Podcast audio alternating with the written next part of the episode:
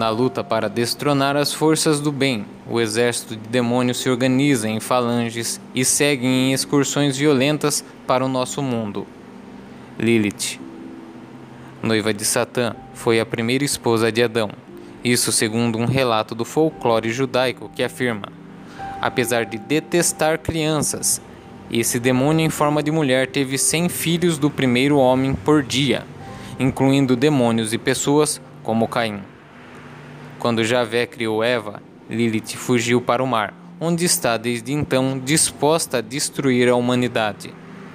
Para isso, usa 17 nomes diferentes e costuma se apresentar como uma mulher sedutora ou um fantasma que suga sangue. Tudo indica que sua figura foi inspirada em Lili, uma entidade maliciosa da região da Mesopotâmia.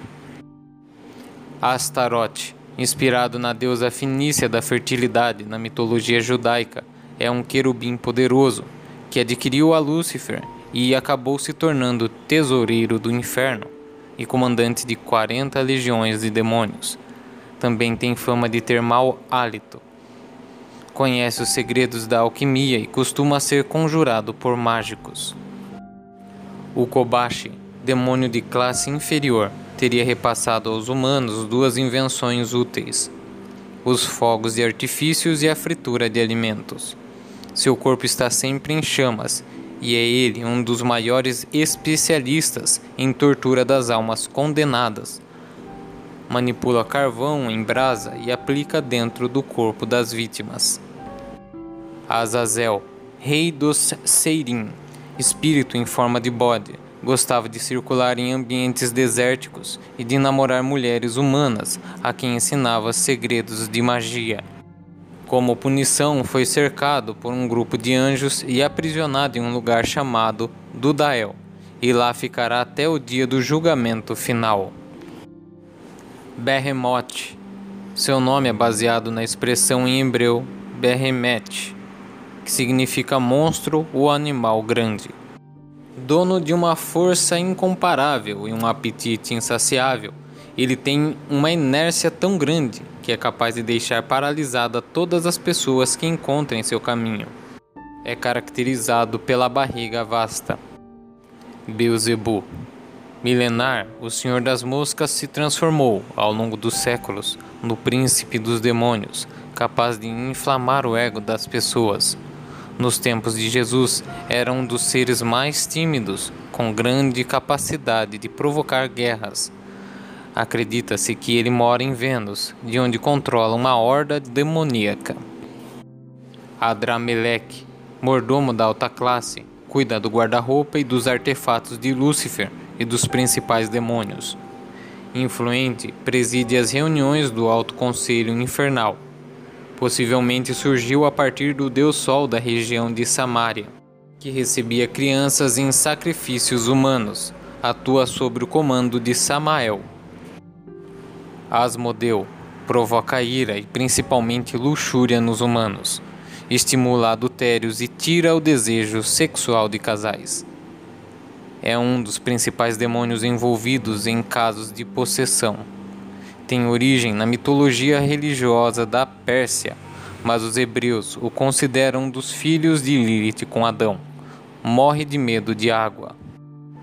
Belfegor zela pelo ciclo da vida, no sentido mais negativo.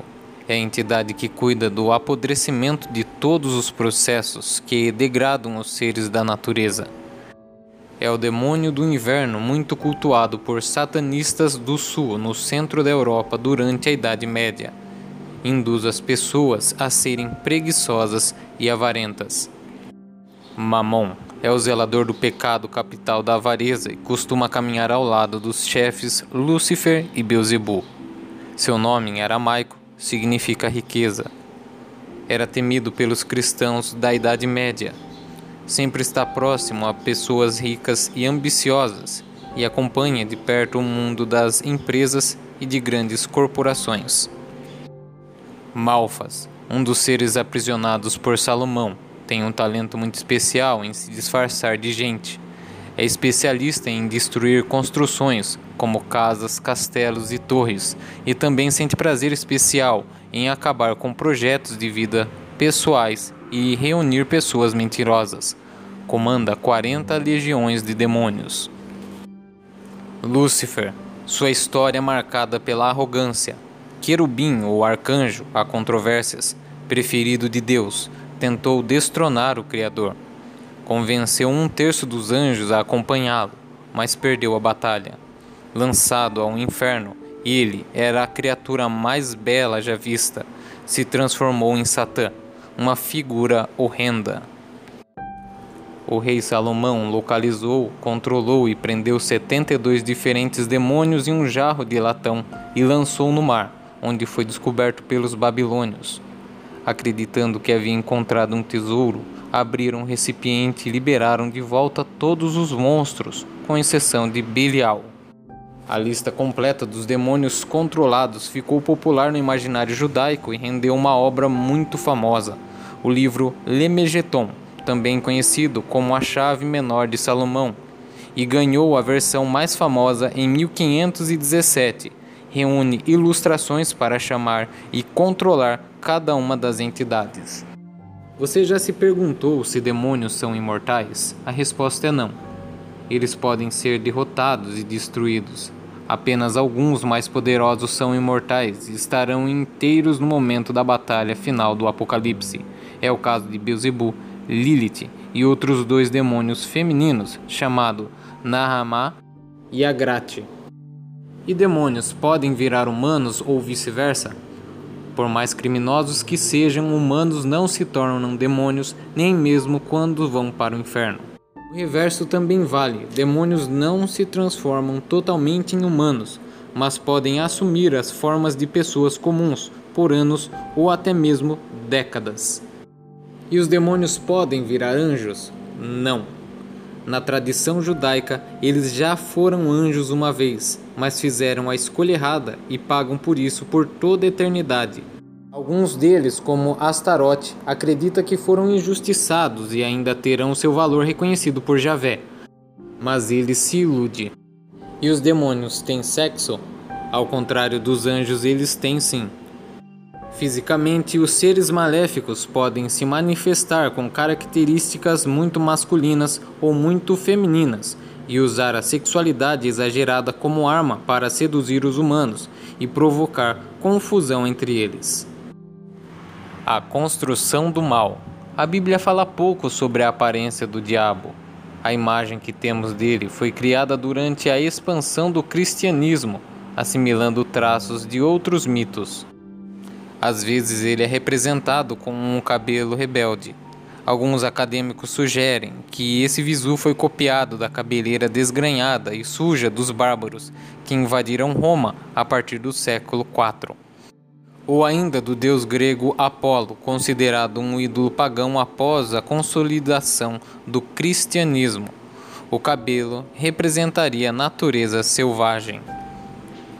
Há pouca descrição do diabo na Bíblia.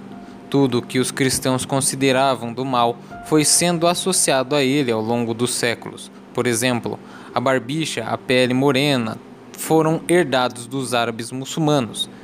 Eles foram os inimigos durante as Cruzadas, movimentos militares cristãos que se estenderam do século XI ao XIII para a conquista da Terra Santa.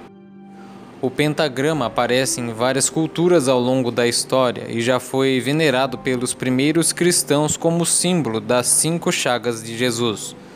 Nos anos 40, passou a ser associado com a nova religião Wicca. Mas depois que o ocultista Anthony LaVey fundou a Igreja de Satã em 1966 e inverteu o pentagrama, ele se tornou um sinônimo indissociável de Satanás. Um estudo do historiador Harry Angus Carey, da Universidade da Califórnia, mostram no texto original da Bíblia o diabo era um tipo de advogado de Deus.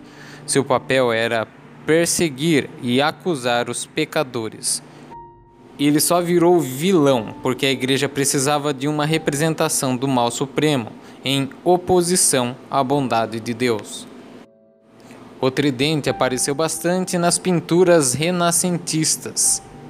É possível que tenha sido emprestado de Poseidon, deus grego dos mares, que por sua vez teria sido influenciado pelos raios triplos do deus babilônio Haddad, de cerca de dois mil anos antes de Cristo.